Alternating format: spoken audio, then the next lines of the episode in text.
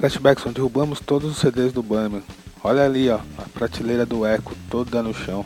Ele vai matar um. E agora? Eita, rapaz, o bagulho foi louco mesmo. Vai ficar louco, mano. que se lasque. Vai ter que roubar o bagulho, meu. Coloca uma vinheta do Autoradio pra rodar aí e vamos dar um jeito no lugar pra gravar o programa. Depois a gente vê. Não, queria ter que nada, seu Cássio. Deixa assim que depois a gente se entende lá. Depois vamos, rola os, vamos rolar o som, vamos rolar o som, mano.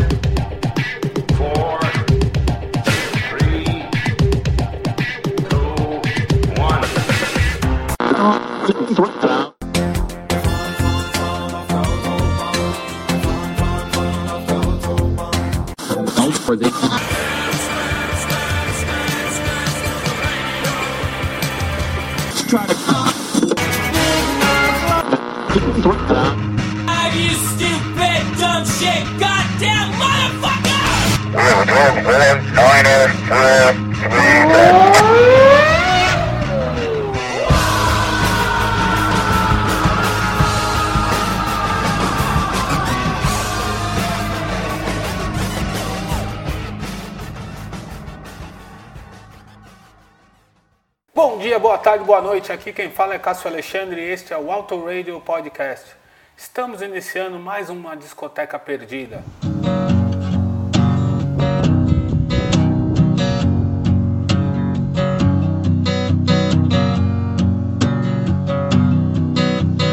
truth covered in security. I can't let you smother me. I like you, but it wouldn't work. And taking turns. I don't regret a thing, and I've got this friend you say that makes me feel, and I want it more. Você acabou de ouvir Territorial Pissings, talvez a mais das insanas das três faixas punks quase hardcore de Nevermind. Em Territorial Pissings, Kurt alcançou um tom que soa como um zumbido, áspero e sibilante. A guitarra é suja e foi conseguida ignorando amplificadores e conectando o violão diretamente à mesa de mixagem, um método antigo para obter uma guitarra super distorcida. A letra Kurt invocou a sua fantasia de infância de ser um alienígena preso no planeta Terra, aguardando o retorno de seus verdadeiros pais para levá-lo de volta para o lar. Não havia narrativa real sobre a música. No entanto, ela servia como um catálogo de alguns dos aforismos quebrados de Kurt. Na introdução da música, temos a única aventura de Christian Novoselic no microfone. Ele plugou o microfone no amplificador de Kurt e cantou o início da letra de Get Together, a música hip gravada por diversas bandas dos anos 60, assim como Jefferson Airplane. We'll save what's lost and what we grew. They'll go out of their way to prove they still smell around you. Smell around you.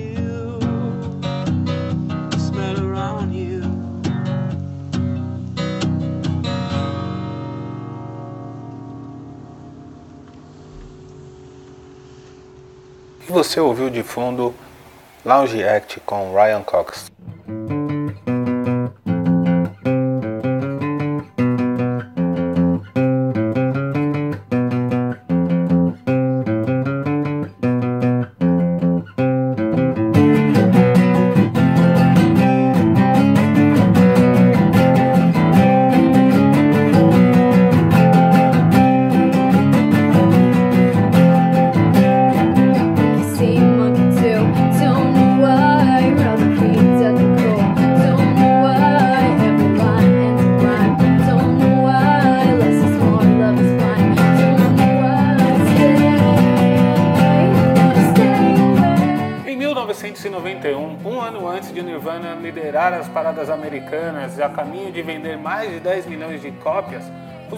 Artistas de rock a alcançar o número 1 foram Guns N' Roses, Skid Row, Metallica e Van Halen.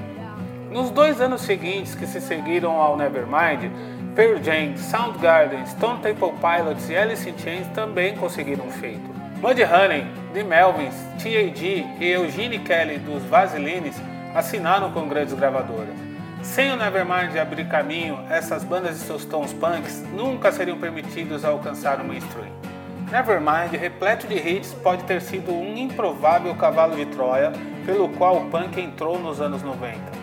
Kurt Cobain era, na melhor das hipóteses, ambivalente sobre o álbum, ou o que ele representava. Isso também causou algumas tensões no relacionamento da banda com o público. Nevermind provou ter um efeito sísmico na música dos anos 90. Os amados Pixies de Cobain, com suas composições pop astutas, com aquela dinâmica quieta barra alta, que eu gosto de chamar de promete o mel e entrega o fel, certamente influenciaram o som do Nirvana e Nevermind, mas os Pixies nunca atingiram a condição de culto. O Nevermind, entretanto, mudou muito. Mudou a maneira como as pessoas se vestiam, a maneira que as bandas eram contratadas, como as pessoas tocavam violão. Mudou a paisagem do rock para sempre. Você ouviu Stay Away com Sarah Jane.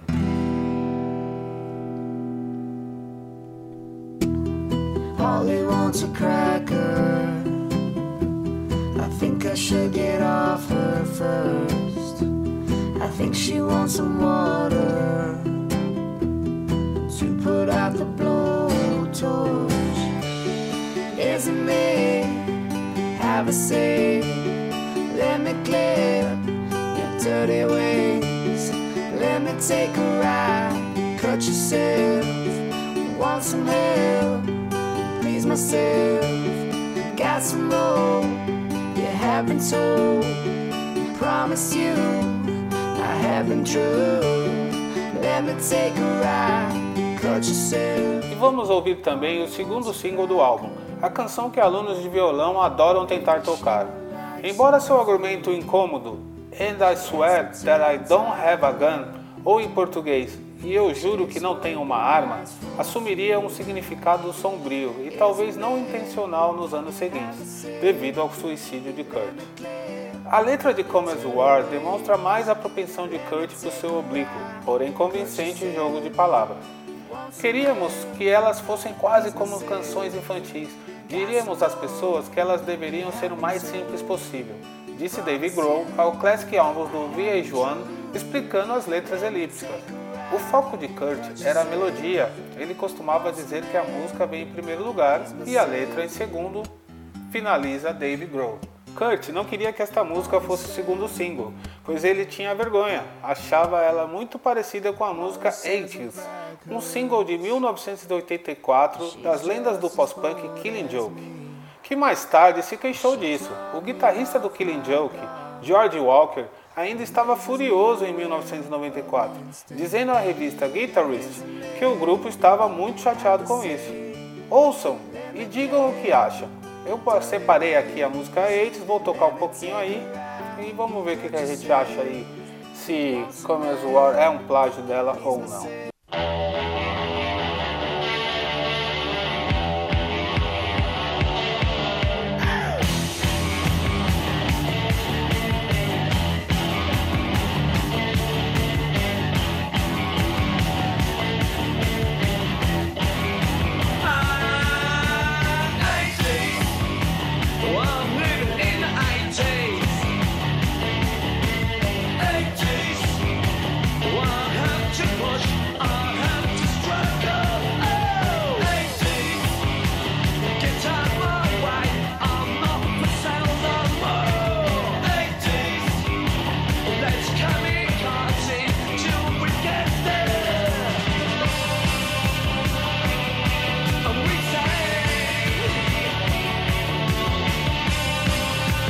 Amigos, não tenho o que falar, né? Pode não ter sido proposital, mas a referência tá lá. Ouviremos Come As You Are na versão de Violet Orlando, que toca todos os instrumentos e ainda por cima canta.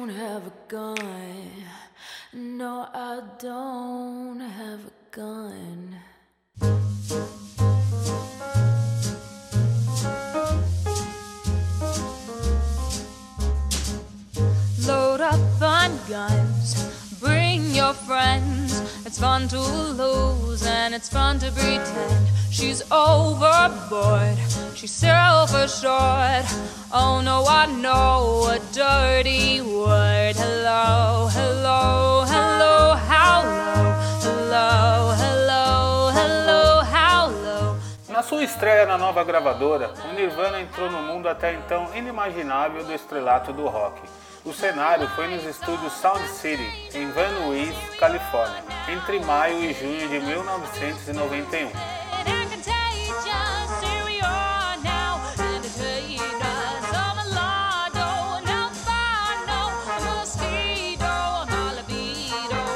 Estúdio tinha paredes resplandecentes com um disco de platina de bandas como Cheap Trick Fleetwood Mac que haviam gravado por lá.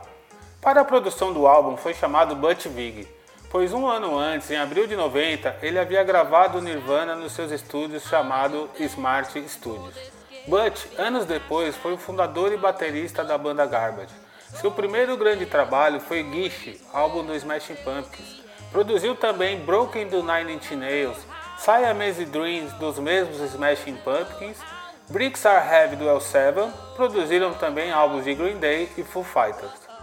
O disco de estreia do Nirvana Bleach, produzido por Jack Endino, conseguiu vender cerca de 50 mil cópias, o que é um grande número para bandas alternativas, principalmente aquelas que estão fora do eixo New York e Los Angeles.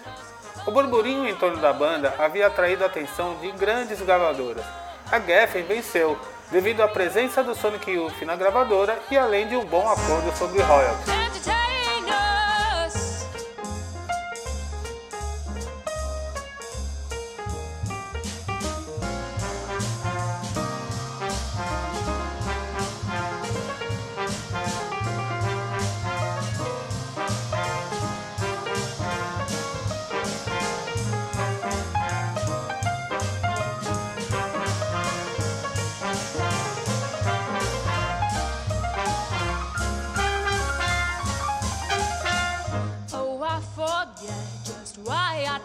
Taste. Oh, yeah, I guess it makes me smile. I found it hard, it was hard to find.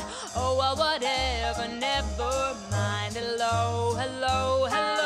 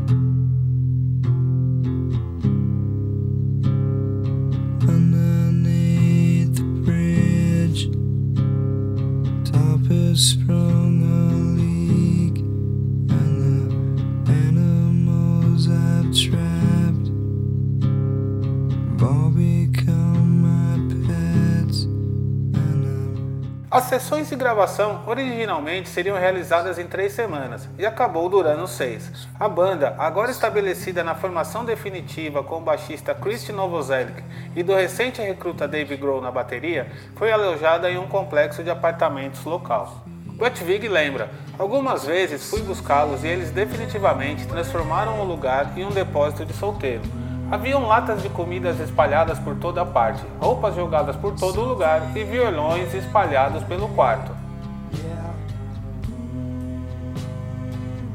No geral, as sessões progrediram sem problema, apesar de Vig ter insistido com Kurt a tocar overdubs em algumas partes de guitarra e vocais de pelo menos três músicas.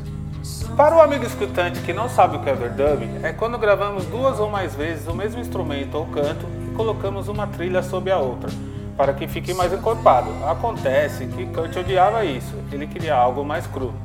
Sabendo que não adiantaria bater de frente, para conseguir a confiança de Kurt, a demo de Polly, que havia sido gravada na Smart Studios em 90, foi mantida sem overdub.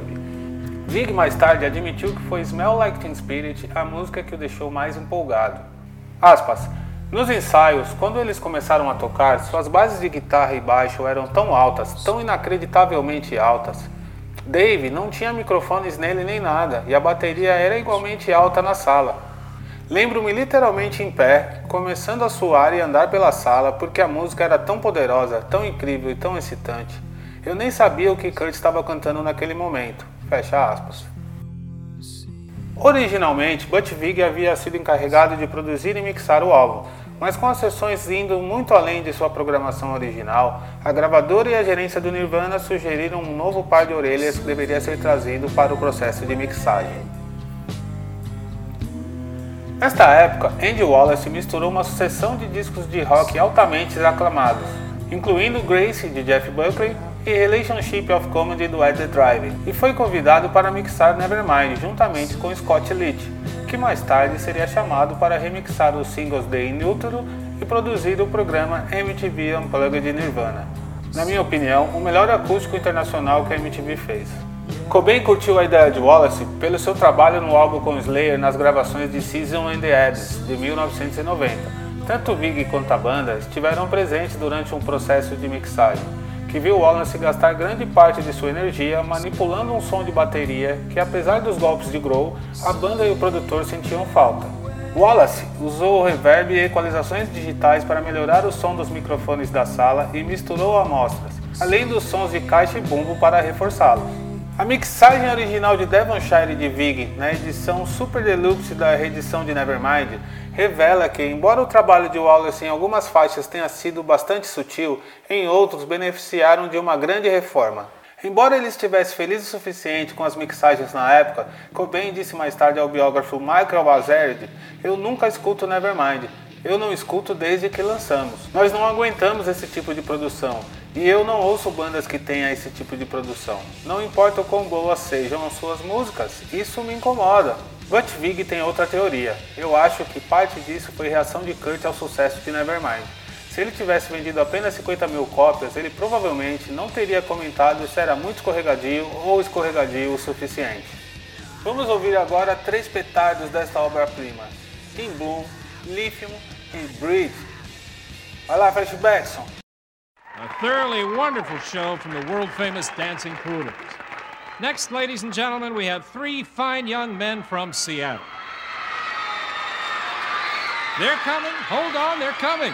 They're thoroughly all right and decent fellows with their hit single, In Bloom. Here they are Nirvana.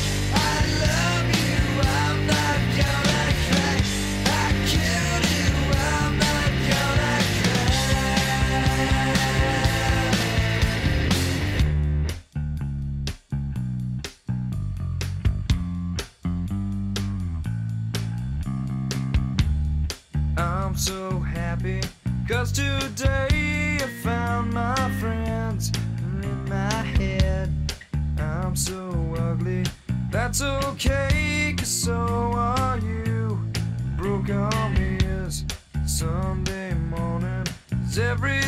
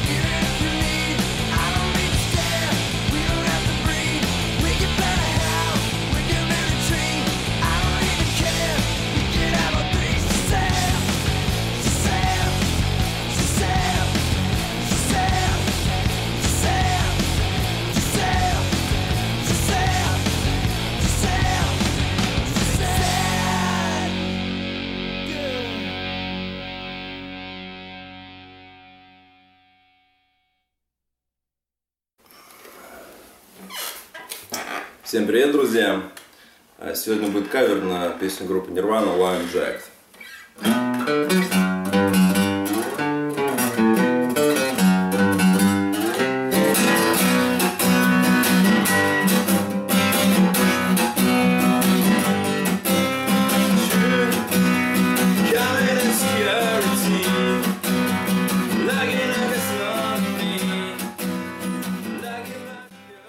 Após o espetacular sucesso comercial do álbum, o Nirvana recebeu vários rótulos, incluindo grunge, alternative rock e punk rock. Alguns cantos da mídia saudaram Cobain como herdeiro do título de porta-voz de uma geração, que foi marcado por Bob Dylan e John Lennon ao longo dos anos. O Nirvana superou os álbuns Use Your Illusion do Guns N' Roses e de repente se deparou com uma plateia que começou a conter facções que representavam tudo o que odiavam no início dos anos 90 nos valores americanos. Atletas saindo do ensino médio e rednecks dando soco no ar, mas não comprando a ideologia da banda. Isso foi antecipado pelo refrão de In Bloom. Abre aspas. Ele é quem gosta de todas as nossas músicas bonitas. E ele gosta de cantar junto. E ele gosta de disparar sua arma, mas ele não sabe o que isso significa. Cobain explicou: Eu não gosto de rednecks, não gosto de machos, não gosto de pessoas abusivas. E acho que é disso que se trata essa música. É um ataque a elas. O paradoxo é que Nirvana e muitas das chamadas bandas grunge prescreveram ideologias de esquerda e fizeram shows beneficentes para instituições de caridade, pro-choice e AIDS, enquanto vestiam camisetas de flanela e usavam cabelos faciais diretamente de Rednecksville. A mentalidade antimacho de Cobain informaria sua abordagem instintiva ao violão. Ele era um músico com ouvido excepcional tanto para melodia emotiva quanto para riffs que acendiam as rodas de fogo. Para Kurt, o instrumento não era um totem fálico para proezas de notas por segundo. Ao invés disso, ele considerou sua própria habilidade com humildade depreciativa, dizendo à revista Frontline da Fender em 1994: A batalha é o prazer. Sou o primeiro a admitir que não sou virtuoso. Não posso tocar como Segovia. O outro lado disso é que Segovia provavelmente nunca poderia ter tocado como eu. De fato, a educação de Kurt na arte de tudo o que é violão foi rudimentar na melhor das hipóteses. Abre aspas.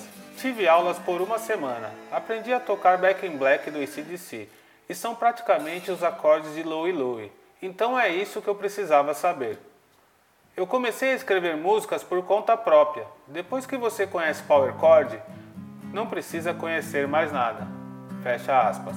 No entanto, havia muito mais nas jogadas de Cobain do que isso. A queda da graça do solo de guitarra nos anos 90 tem sido muitas vezes atribuída preguiçosamente ao Nirvana, mas as quatro primeiras músicas de Nevermind têm solos de guitarra, variando na composição desde a manipulação de cordas ao estilo Sonic Youth, como ouvido em Bridge, a melodias que ecoam melodia vocal com restrição semelhante a George Harrison. A guitarra de Cobain era populista. Os aspirantes a guitarristas, desanimados pela precisão necessária para tocar sua música favorita do Metallica ou do Guns N' Roses, podiam aprender uma música do Nirvana e tocá-la na garagem com os amigos com relativa facilidade. É fácil ver porque os guitarristas de uma certa mentalidade ainda se ressentem do impacto de Cobain na cultura da guitarra. Embora o comando de Dave Grohl e Chris Novoselic sobre seus respectivos instrumentos esteja fora de dúvida, Cobain ainda é uma figura extremamente controversa, que polariza a opinião em fóruns online em toda a extensão da web. Um elemento chave no fascínio central de Cobain está na maneira como ele era uma bagunça de contradições, apaixonado pela música pop, vendo o punk rock como liberdade, mas lutando contra as restrições impostas pelo dogma punk. Um quarto de século depois, imprensado entre os riffs pantanosos de Bleach e o grito primordial de Inútero, Nevermind continua sendo a ousada declaração pop da banda, o disco que arrastou o rock alternativo para fora do gueto indie e talvez o mais importante, o disco que continua a motivar tantas crianças em todo o mundo a pegar guitarras e pisar em pedais de distorção. Pausa. É impressionante mesmo. Minha filha de 10 anos um dia chegou para mim e disse: Pai, que música é esta? Não lembra onde ela estava ouvindo. Eu disse: Isso aí é Nirvana, Smell Like Teen Spirit. E mostrei algumas músicas do Nirvana para ela. Ela só se interessou por Smell Like Teen Spirit mesmo, mas a ouviu durante pelo menos um mês direto. Bom, prosseguindo. Thurston Moore da Sonic Youth disse: ouço Nirvana hoje e soa tão majestoso quanto da primeira vez era o que as pessoas estavam esperando. O melhor do metal encontra o melhor do RM.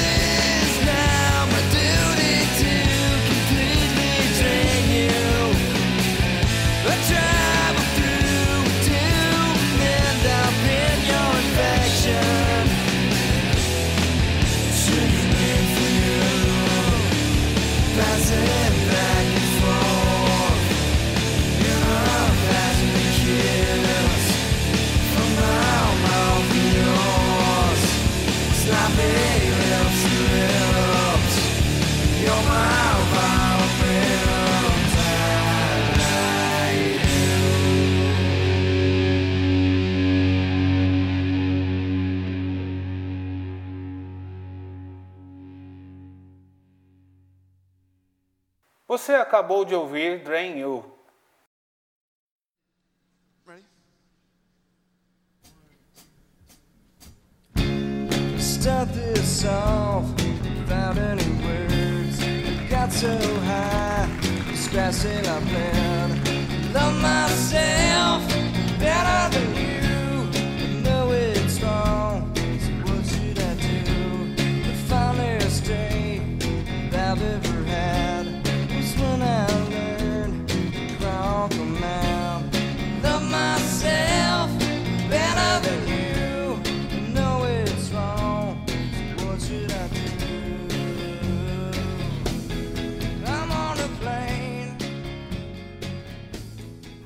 Das curiosidades de Nevermind. Axl Rose solicitou pessoalmente o Nirvana como banda de suporte na turnê de 92 depois do sucesso de Nevermind, mas Cobain se recusou, dizendo sobre eles: Eles são realmente pessoas sem talento e escrevem música ruim. Os roqueiros clássicos do Kiss aparecem na contracapa de Nevermind. A foto traseira é na verdade uma colagem feita por Cobain. Se você olhar muito perto, verá figuras em miniatura do Kiss. O Nirvana realmente sabia como assustar a MTV. Quando eles tocaram Lithium no VMA da MTV em 1992, eles abriram com algumas linhas de sua música ainda não lançada, Rape Me. E os sensores da MTV quase entraram em intervalo comercial. O título de Nevermind seria originalmente intitulado Chips, que significam ovelhas. O título era um manifesto de Cobain sobre a conformidade. E Nevermind, ou deixa pra lá, nem sequer é uma palavra real. A grafia correta de Nevermind é Never Espaço Mind. Grohl não foi o único baterista que tocou na gravação de Nevermind. Chad Channing, que estava por trás das baquetas do álbum de estreia do Nirvana em 89, Bleach, gravou um conjunto de demos para Nevermind, um pouco antes de perder o cargo para Grohl. As quedas mínimas de pratos de Channing em Polly foram mantidas e aparecem no álbum final. A faixa oculta Endless Nameless foi deixada por engano nas primeiras 50 mil cópias. A faixa, que começa vários minutos após a conclusão de Something in the Way, foi um engarrafamento improvisado, capturado quando o engenheiro manteve a fita após uma tentativa frustrada de gravar Lithium. Um erro na fábrica de prensagem causou a omissão. Cobain odiava a versão original do diretor de vídeo Sam Bayer sobre Smell Like Teen Spirit. Cobain voou de volta para Los Angeles para editar pessoalmente o vídeo icônico, dizendo à MTV News que parecia um comercial da Time Life. Então ele lançou algumas coisas extras que praticamente o salvaram. O disco vendeu 11 milhões de cópias nos Estados Unidos e 30 milhões de cópias no mundo todo. Apesar disso, Smell Like Teen Spirit foi o único single a conquistar o top 10 da parada de singles Hot 100. Foi supostamente oferecido a Kurt Cobain o papel de traficante de heroína no filme Pulp Fiction. O diretor Quentin Tarantino pediu pessoalmente a Cobain que fizesse o papel de Lance, que foi para Eric Stoltz. Nevermind desbancou Dangerous de Michael Jackson para fora do topo das paradas. Além de ultrapassar o primeiro lugar do álbum do Rei do Pop, Nevermind passou um total de 252 semanas na contagem de álbuns da Billboard 200. Era uma tarde em 91. Eu estava deitado com a perna quebrada e engessada em cima de uma almofada, devido a uma entrada pouco amistosa de um cabo numa Olimpíada da Aeronáutica, mas isso é papo para depois. Eu estava meio sonolento, a TV estava ligada na MTV, eu estava meio zonzo devido aos remédios para a dor e aquele riff me chamou a atenção. E numa época de videoclipes altamente produzidos, aquele vídeo tosco me surpreendeu. Kurt Cobain disse mais tarde que quando se sentou para escrever a faixa que garantiu ao Nirvana seu inesperado cruzamento no mainstream, ele estava tentando escrever a melhor música pop. A principal influência de Kurt tinha sido The Pixies, dizendo a Rolling Stone. Eu me conectei com a banda com tanta força, usamos o senso de dinâmica deles, sendo suave e quieto e depois alto e duro. De fato, Chris Novoselic se preocupou com o fato de a música ser muito Pixies, dizendo a Kurt, as pessoas realmente vão nos pregar por isso. Liricamente, Teen Spirit pintou um retrato ambivalente dos revolucionários do indie rock. Seu título inspirado nas memórias de uma noite de desobediência civil com sua amiga Caitlin Hanna, que liderou o Bikini Kill com Toby Vale. Mais tarde, Hannah lembrou que em agosto de 1990, alimentada por uma garrafa de uísque do Canadian Club, as jovens feministas raivosas decidiram fazer um pequeno serviço público. E grafitaram o exterior de um Teen Pregnancy Center que acabara de abrir na cidade e era, de fato, uma frente para a operação de direita, dizendo às adolescentes que iriam para o inferno se tivessem abortado. Hannah escreveu Clínica de Aborto Falso nas paredes, enquanto Kurt acrescentou em letras vermelhas de um metro e meio de altura. Deus é gay. Missão cumprida. Eles continuaram bebendo e terminaram no apartamento de Kurt, onde Hannah rabiscou muitos grafites na parede dele, incluindo as palavras Kurt smells like Teen Spirit. Teen Spirit é uma marca de desodorante. Kurt me ligou seis meses depois e ele disse: Ei, você lembra daquela noite? Há uma coisa que você escreveu no meu mural, é realmente muito legal e eu quero usá-la. Foi uma das últimas músicas escritas antes do Nirvana viajar para a Califórnia para gravar Nevermind. Kurt entregando para Butch Vig uma fita demo uma semana antes das sessões. Foi uma gravação boombox de um ensaio, lembrou Butch a Karen. Kurt o apresentou dizendo: Hey Butch, temos algumas músicas novas para você e também Dave Grohl. Ele é o melhor baterista do mundo. Então eles clicaram no Team Spirit com o violão arranhando no início. Estava tão distorcida que eu mal podia ouvir qualquer coisa, mas por baixo da confusão pude ouvir Hello Hello, melodias e estrutura de acordes. E mesmo que a gravação tenha sido horrível, eu estava super empolgado. Pouco antes da sessão de gravação, o Nirvana tocou suas músicas em um espaço de ensaio nas proximidades. Isso me surpreendeu, lembra Butch. Foi a primeira vez que eu vi Dave Grohl tocar ao vivo. E parecia tão incrível, eu fiquei chocado quando ouvi. Para dar a ênfase apropriada ao Team Spirit, Butch queria usar alguns truques de estúdio, apesar de Kurt normalmente relutar. Eu disse, Kurt, eu quero que você faça um duplo track de guitarras e de vocais, para realmente dar esse salto nos alto-falantes. E ele pensou que estava trapaceando, especialmente com os vocais. Então eu fiz várias tomadas vocais, e ele as cantou com tanta consistência que eu pude executá-las ao mesmo tempo que uma faixa dupla, e realmente fez a música parecer poderosa. Drawn into your magnets or pit trap.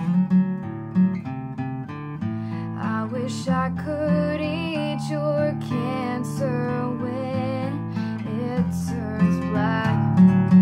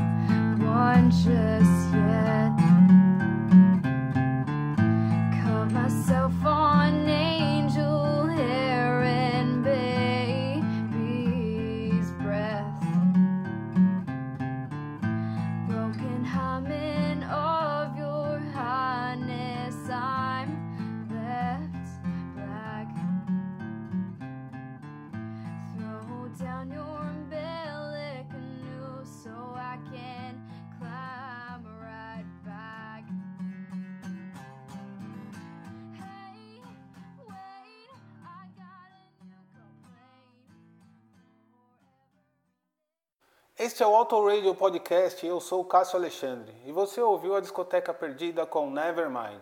Estou perdido por aí nas redes sociais como arroba Cássio Alexandre. Sigam também as redes sociais do Auto Radio Podcast. Todos os covers que foram tocados neste programa estarão numa lista do YouTube que será colocado o link no post do episódio. Para quem está ouvindo o podcast antes ou no dia 23 de maio de 2020, tem um recado dos nossos amigos do Café com Velocidade. Fábio Campos, você que estava em discussão com o nosso querido Ricardo Bônima, traz pro pessoal qual é a novidade. Vem aí uma grande live. Já temos mais de 15 veículos ou podcasts confirmados. Passaremos o dia 23 de maio, 23 de maio, que é num sábado. Passaremos a tarde no YouTube revezando, intercalando. Olha, vai ser para 12 horas, para alegria do senhor Valese. Para quem, se, inclusive, já vai ser dedicada essa live. Ele, o tempo da live é baseado nele, nas suas filosofias. Que inclusive é um dos nomes confirmados. É um dos que estão confirmados. Então, passarão por lá vários podcasts. Gente vai entrar de dia, vai voltar de noite, vai interagir, vai ter a hora feminina em que as mulheres vão dominar a situação. Vem aí a grande live do Brasil de Fórmula 1 no dia 23 de maio. Mais detalhes na próxima edição. Tá feito o teaser, né, Raposo? Tá feito o convite e os, os outros detalhes, inclusive um que eu não posso esquecer. Vamos fazer um evento que vai arrecadar fundos para instituições que lutam contra a pandemia, contra a Covid-19 no Brasil. Além de tudo, de ter isso, que inclusive tem que dar o nome aqui ao Will, que puxou essa fila, o Will Bueno, que deu uma ótima, essa ótima, esse ótima cereja do bolo.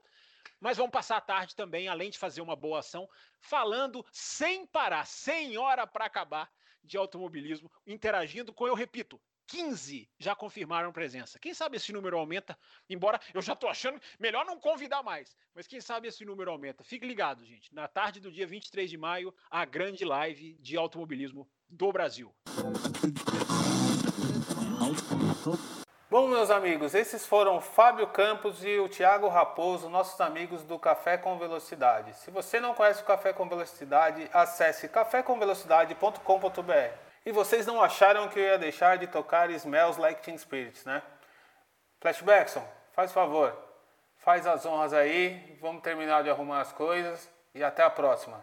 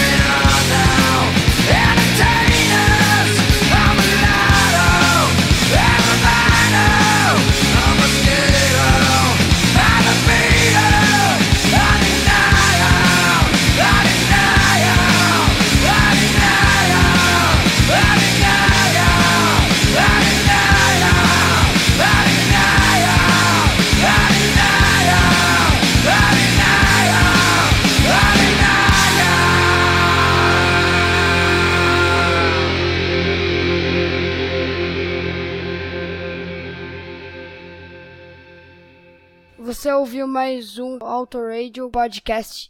Tchau!